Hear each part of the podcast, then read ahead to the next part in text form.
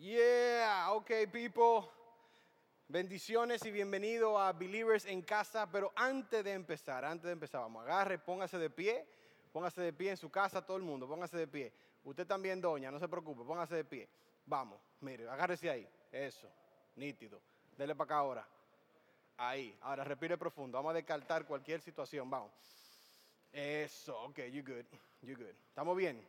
Bien, seguro. Ok. Gloria a Dios. Bendiciones, chicos. Aquí estamos otra vez en Iglesia en línea. Estoy súper contento de lo que la tecnología nos permite hacer y hoy de nuevo estamos aquí reunidos todo el mundo desde la comunidad de nuestra casa. Para el que no me conoce todavía, pues eso puede pasar. Mi nombre es Alfonso Canela y junto a mi esposa Soirelis Ponciano somos los pastores de jóvenes de la comunidad Believers aquí en Iglesia Tabernáculo de Adoración. Para nosotros es un privilegio poder servir a la juventud de la manera que lo hacemos. Hoy quiero que vamos a la lectura bien rápido, vamos a leer mucho. Ya a esta altura de juego, yo no sé si usted ha leído o no ha leído, pero vamos a leer una cantidad suficiente para que estemos bien. Ok. Vamos a ir a Juan 20, del 1 al 18. Usted me escuchó bien. Del 1 al 18. Abra su Biblia y cójalo relax. Dice, el domingo muy temprano, como había estaba, todavía estaba oscuro, María Magdalena fue a la tumba donde habían puesto a Jesús. Al acercarse se dio cuenta que le habían movido la piedra que tapaba la entrada de la tumba. Entonces fue corriendo donde estaba Simón Pedro y el discípulo favorito de Jesús y le dijo, se han llevado de la tumba al Señor y no sabemos dónde lo habrán puesto. Pedro y el otro discípulo salieron corriendo hacia la tumba. El otro discípulo corrió más rápido que Pedro, porque siempre hay una competencia, y llegó primero. Inclinó para ver dentro de la tumba y vio las vendas, pero no entró. Poco después Simón Pedro entró a la tumba, también vio las vendas y vio de más que la tela había servido para envolver la cabeza de Jesús. Ya no estaba con las vendas, sino que había enrollado y puesto aparte. Luego el otro discípulo entró a la tumba. Cuando vio lo que había pasado, creyó. Antes de eso los discípulos no habían entendido lo que decía la Biblia acerca de que Jesús tenía que resucitar. Entonces Pedro y el otro discípulo regresaron a sus casas. Aquí está la parte interesante.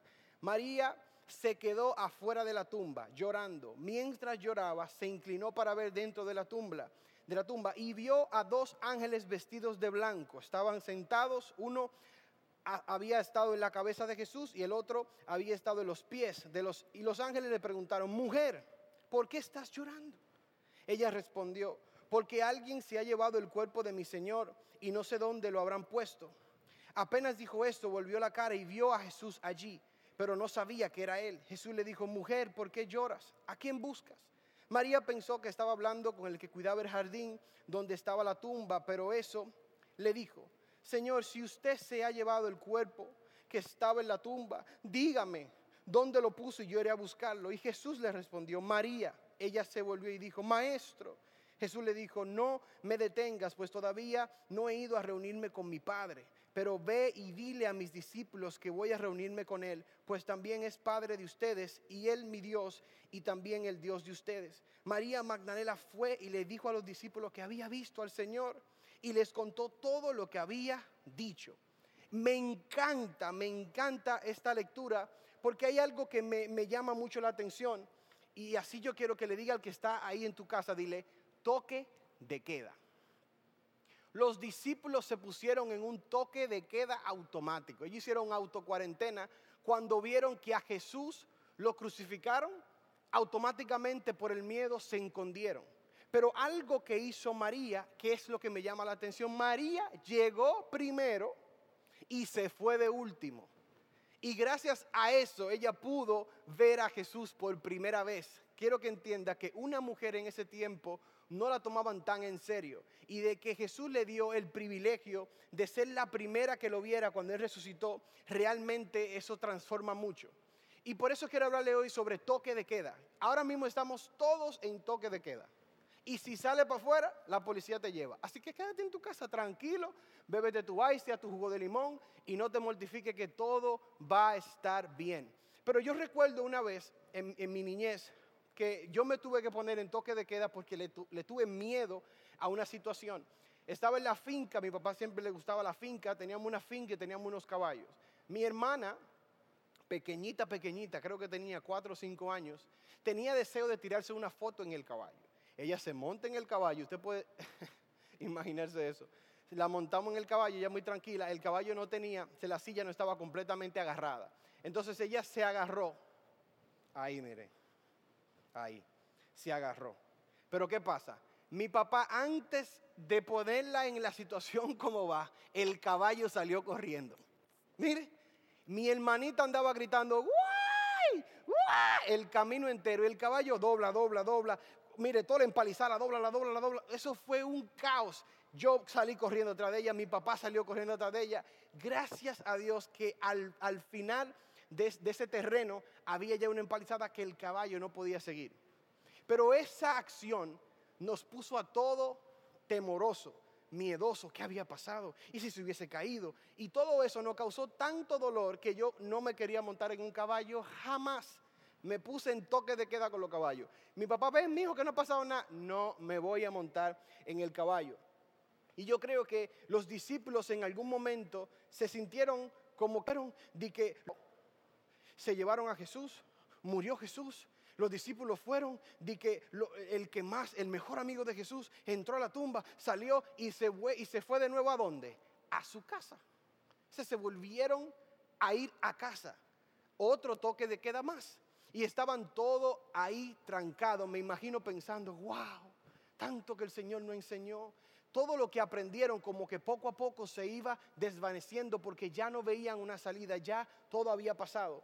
Pero algo que yo entiendo que a ellos le pasó fue que ellos entendían que a Jesús se lo habían movido de lugar. El miedo de ellos era, me movieron a Jesús de mi lugar, me lo quitaron de donde estaba y ellos entendían que la versión física de Jesús era más importante que la versión espiritual de Jesús. Y sí es verdad que su cuerpo físico no estaba ahí, pero Él nunca se movió, Él nunca se fue, Él nunca se quitó, Él sigue siendo Dios, sigue siendo rey y Él nunca se fue, nunca se lo llevaron.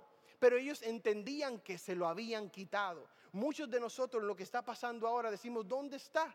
Pensamos que Él se fue, que se desapareció. No, Jesús está en el mismo lugar. Jesús no se puede mover, Jesús no lo pueden quitar, a Jesús nadie me lo puede cambiar. Él de repente se desapareció. No, Jesús está en el mismo lugar, siendo el mismo hoy, mañana y siempre. No hay nada en el mundo que te aleje del amor de Jesús. No importa la situación en la que tú estés pasando, pero es una condición que tú debes de entender en tu corazón, en lo más profundo de tu corazón, y entender de que Él está ahí, que Él es real, que Él te ama igual que ayer, independientemente de la situación que esté pasando.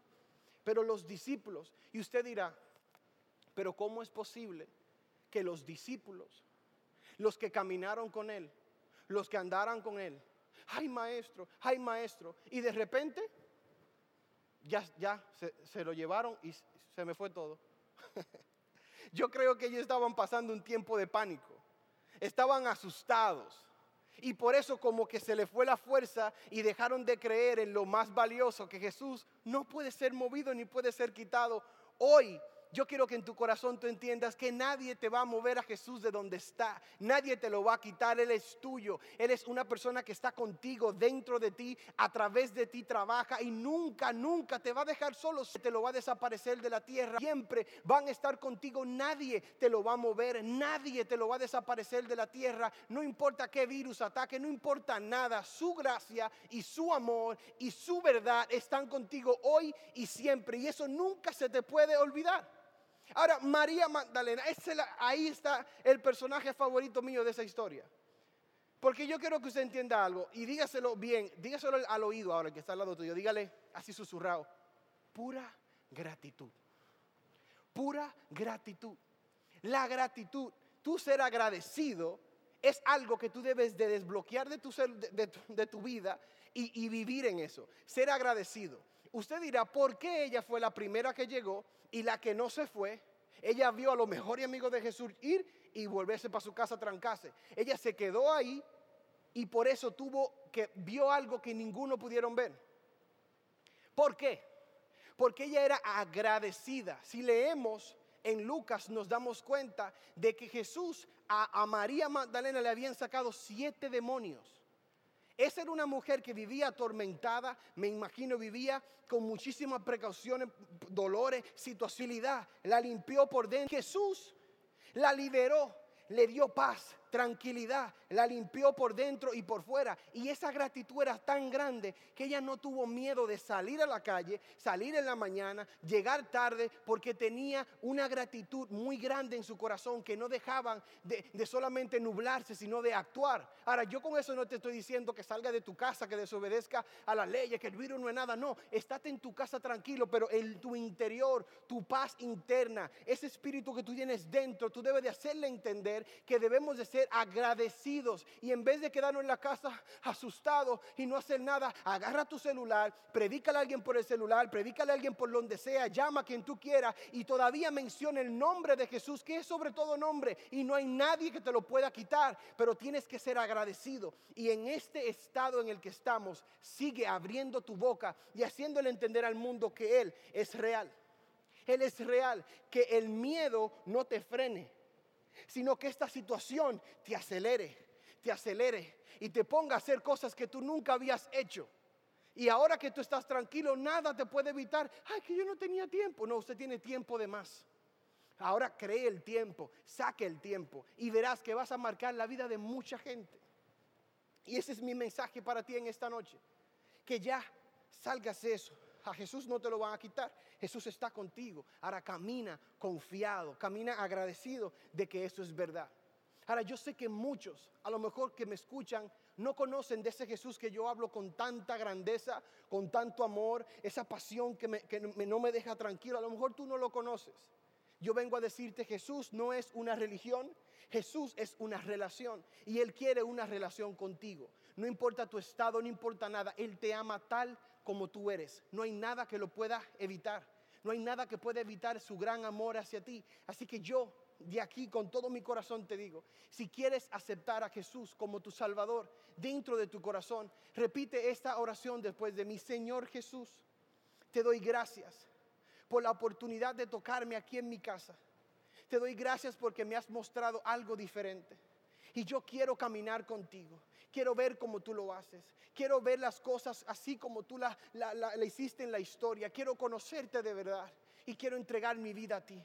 Escribe mi nombre en el libro de la vida. Porque de mi corazón nunca te voy a borrar en el nombre de Jesús. Amén y amén. Si hiciste esa oración, créeme, yo estoy ahora lleno de, gozo, lleno de júbilo porque hay una alma, dos, tres, no sé, pero escríbenos en la, aquí en la plataforma para saber y, y tener contacto contigo. No necesariamente para que vengas a nuestra iglesia, sino para conectarte con alguna iglesia que esté cerca de tu casa, porque lo que queremos es que el reino crezca, que la iglesia se expanda en todos los rincones de la República Dominicana. Pero hoy hay gozo en el cielo y gozo aquí en la tierra y yo estoy sumamente bendecido de tener la oportunidad de hacer lo que hago cada día. Te amo de todo corazón, mi esposa te ama, mi hija te ama, el equipo de la comunidad Believer te ama y bienvenido a esta nueva familia. Dios te bendiga muchísimo y nos vemos el próximo sábado.